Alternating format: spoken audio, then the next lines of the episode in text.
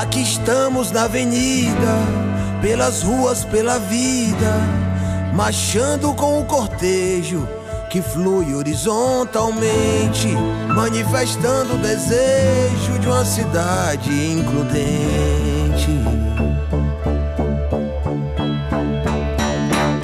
Hoje na luta prestam homenagem a uma mulher aguerrida, militante de esquerda, sonhadora, generosa, solidária, nós vamos falar de Violeta Arras. Nascida no Ceará, filha mais nova de sete filhos, começa a ter visibilidade nos meios acadêmicos, só que no estado do Rio de Janeiro, onde graduou Sociologia na PUC. Tornou-se líder nacional da Juventude Universitária Católica, JUC, no período de 1948 a 1951 estagiou um ano na França, no Centro Internacional de Economia e Humanismo, onde conheceu o economista e militante socialista Pierre Maurice, com quem se casou no Recife em 1951 e tiveram três filhos. De 1958 a 1964, residiu no Recife, onde participou do movimento de educação de base. Foi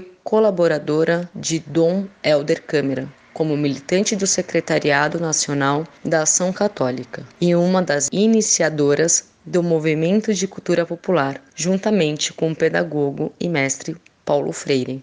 Colaborou também com ações políticas do seu irmão, o então governador de Pernambuco, Miguel Arras, que foi deposto e preso no dia que inicia o golpe militar, no dia 1 de abril de 1964.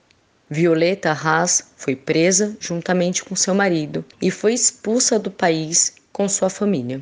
Na França, onde residiu, a partir do ano de 1964, cursou pós-graduação em psicologia. Atuou como psicoterapeuta, ajudando a muitos brasileiros a se livrar do trauma das torturas. Por sua generosidade no acolhimento aos exilados políticos brasileiros na França, ela ficou conhecida como a Rosa de Paris. Em 1979, ano da anistia, retorna ao Brasil. Trabalhou no projeto França-Brasil como embaixadora brasileira em Paris. Em 1988, a convite do governador Tássio Gereissati, assumiu a Secretaria de Cultura do Estado do Ceará Junto com seu marido, criou a Fundação Araripe, também sediada em Crato, lá no interior do Ceará, para preservar a vegetação da Chapada do Araripe, uma vasta área altiplana que abriga a primeira floresta nacional do Brasil, situada entre os estados do Ceará, Piauí e Pernambuco. Nos últimos anos de vida, Violeta já morava no Rio de Janeiro e lutava contra um câncer que a vitimou no dia 17 de junho de 2008. Que a sua história, que a história daqueles que lutaram contra a ditadura, permaneça viva em nossas memórias. MTST, a luta é